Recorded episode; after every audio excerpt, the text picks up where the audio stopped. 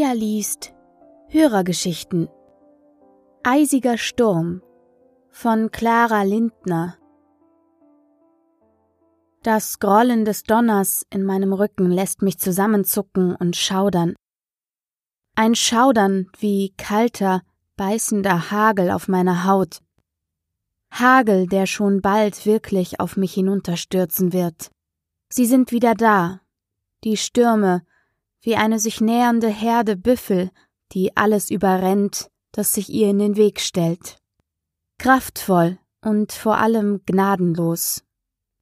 Diese Stürme haben mir alles genommen, auch meine Eltern.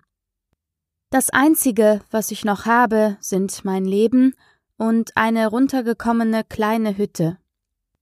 Aber eins habe ich mir geschworen. Mich werden sie niemals kriegen. Ich renne los und die Angst macht mich schnell, so schnell, wie ich sonst nie sein könnte. Ich muss meine Hütte erreichen, bevor die dunklen Wolken über mir sind. Der starke wilde Wind verrät mir, dass ich diesen Wettlauf nicht gewinnen kann, dass der Sturm schneller ist. Ich blicke hoch zu den Wolken, die sich inzwischen über mir aufbauen, wie sich sträubende Nackenhaare eines Tieres, das sich bereit für den Angriff macht. Ich stolpere auf den mit grauen Steinen gepflasterten Marktplatz zwischen die ersten Holz- und Fachwerkhäuser. Sie allesamt sind klein und ihre Fenster mit Brettern zugenagelt, um die darin Lebenden vor dem Sturm zu schützen, auch wenn viele der Strohdächer mit Sicherheit nicht standhalten und ihre Bewohner der Kraft des Himmels aussetzen werden. Es ist, als könne ich die Angst und Verzweiflung spüren, als läge sie wie das Gewitter in der Luft. Hier im Dorf habe ich die 15 Jahre meines bisherigen Lebens verbracht. Die ersten zwölf waren wunderschön, aber dann kamen diese schrecklichen Stürme und nahmen mir meine Eltern. Die Unwetter haben die Herzen der Menschen ebenso kalt gemacht wie der Wind, der jetzt um die Dächer pfeift und mich fast von den Füßen reißt, wie ein ungezähmter, wütender Hengst. In diesem Moment setzt der Hagel ein, stürzt sich auf mich mit solch einer Wucht, dass mich die haselnussgroßen Hagelkörner fast in die Knie zwingen. Ich schleppe mich geduckt zur nächsten Haustür und klopfe daran. Hau ab! ertönt eine wütende Männerstimme daraus. Blitze zucken über den Himmel, grell und zornig, so unglaublich zornig. Ich halte mir die Arme schützend über den Kopf und spüre, wie die Hagelkörner darauf knallen, wie unzählige Kieselsteine. Dann kämpfe ich mich zur nächsten Hütte und klopfe auch an diese. Die Tür wird geöffnet. Ein kleines Mädchen, vielleicht sieben, mit Haar von der Farbe des Strohdaches. Sie schaut mich mit großen blauen Augen an. Ich will mich durch den Türspalt schieben, doch dann höre ich die Stimme einer Frau. Anna, mach zu. Wir lassen niemanden rein. Sie knallt mir die Tür vor der Nase zu, und meine Hoffnung ist wie vom Wind davongetragen. Dann schlägt ein Blitz in den Brunnen in der Mitte des Platzes, als würde der Himmel mit seinen hellen, knisternden Peitschen danach schlagen. Mein Herzschlag beschleunigt sich und ich klopfe erneut gegen die Tür, werfe mich verzweifelt dagegen, doch sie bleibt geschlossen, während die Hagelkörner noch größer werden. Fast so groß wie kleine Tannenzapfen sind sie jetzt. Ich laufe zur nächsten Hütte. Ich will nicht aufgeben, will diesen Sturm überstehen. Doch ich werde nur wieder weggeschickt. Erneutes Blitzen, so voller Hass wie die Stimme, die brüllt, dass ich verschwinden soll. Ich kann es unmöglich lebend zu meiner Hütte am anderen Ende des Dorfes schaffen. Plötzlich dringt eine andere Stimme an mein Ohr. Verzweifelt, aber nicht so wütend wie die der Menschen in den Häusern. Ich drehe mich in die Richtung, aus der sie gekommen ist. Ein alter Karren, der wie ein müder Braunbär an einem der Häuser lehnt Darunter kann ich eine Gestalt erkennen. Komm hierher! Ich laufe darauf zu, so schnell wie es mir bei diesem Unwetter möglich ist, und weiche einem Blitz aus, der neben mir in den Boden schlägt. Dann schlittere ich unter den Karren, Dass der raue Grund meine Haut aufschürft, merke ich kaum.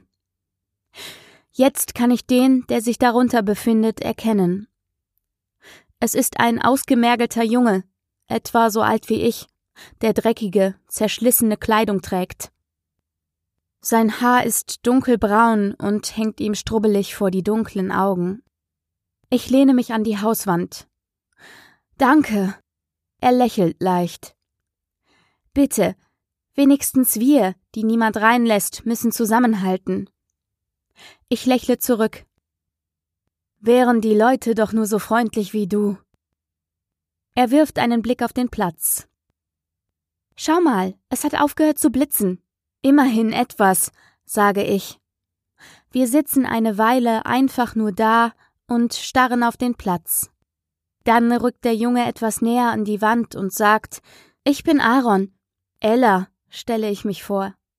Ich wohne am anderen Ende des Dorfes. Aaron zieht sich den zerschlissenen braunen Umhang enger um die Schultern. Was würde ich nur für ein Dach über dem Kopf tun? Ich schweige ein wenig beschämt und senke den Kopf. Wie gerne würde ich ihn jetzt in meine Hütte bringen, aber der Sturm ist zu stark, um es dorthin zu schaffen.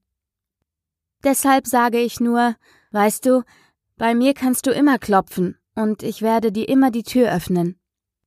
Plötzlich verstummt das Pfeifen des Windes, und die Hagelkörner werden immer weniger, als wäre der Sturm ein Lebewesen, als verlangsamte sein rasender Herzschlag, als würde er sich wieder beruhigen, und die dichte Wolkendecke bricht auf. Hindurch fallen Sonnenstrahlen, wie mit Ölfarbe behutsam auf das dunkle Grau gemalt, als hätte der Himmel auf meine Worte reagiert. Das ist es. Daher kommen die Stürme. Als ich von den Türen verjagt wurde, da hat es geblitzt. Die Menschen sind es schuld. Unser Hass macht die Stürme, und Güte und Liebe können sie wieder beruhigen. Ich drehe mich zu Aaron. Das waren wir. Wir haben den Sturm gestoppt, und der Hass und die Wut der Leute verursachen die Unwetter. Wir Menschen müssen uns gegenseitig helfen.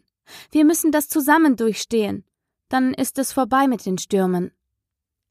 Nur gemeinsam haben wir eine Chance. Liebe Clara, vielen Dank für deine Geschichte.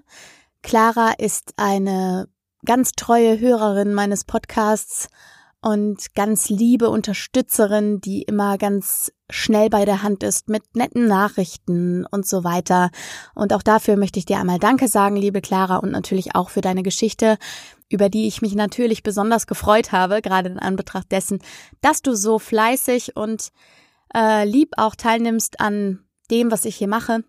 Genau. Und äh, die Botschaft deiner Geschichte ist natürlich ganz besonders schön und auch aktueller denn je, glaube ich.